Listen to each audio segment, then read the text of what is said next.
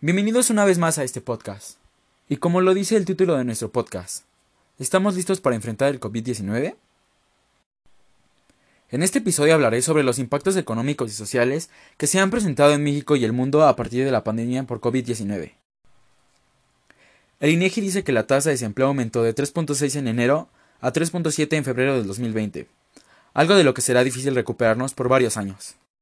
Otro efecto económico a tratar es la Bolsa Mexicana de Valores, que cayó en mínimo histórico el día 10 de marzo debido al temor por coronavirus y la caída del petróleo. El Banco de México intervino para apuntalar el valor del peso, que cayó un 14% por dólar. Los mercados mundiales están experimentando caídas similares a las del año 1987. Además, se predijo que la economía se contraerá 5.2% durante el primer trimestre del año y el 3.7% al final del año. Un efecto social que produjo esta pandemia fueron las compras de pánico, a mediados de marzo, que causó escasez en México, sobre todo en artículos de higiene personal. Esto ha proporcionado el desabasto de cubrebocas, gel antibacterial, toallas desinfectantes y papel higiénico, entre otros artículos, tanto por consumidores nacionales como de Estados Unidos. Esto también se registra en una situación similar por los efectos de la pandemia de este país. El 26 de abril, el Consejo Mexicano de Empresarios anunciaron un plan de 12 millones de dólares para otorgar un crédito a 30.000 micro, pequeñas y medianas industrias.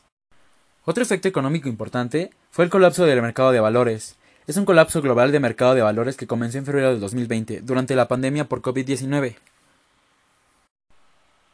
Los mercados durante la semana siguiente, del 2 al 6 de marzo, se volvieron extremadamente volátiles.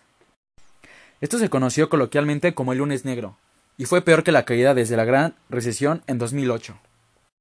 A mitad de marzo la gravedad de la crisis obligó a intervenir a los gobiernos y a los bancos centrales a través de la política monetaria y fiscal.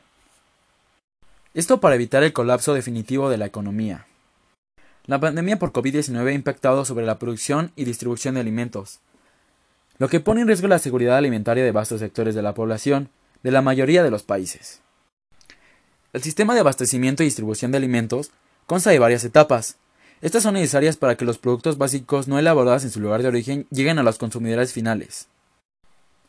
La interrupción de cualquiera de las etapas, por ejemplo, del transporte, la elaboración de plantas manufactureras, la distribución mayorista y minorista, afecta en una totalidad a este sistema.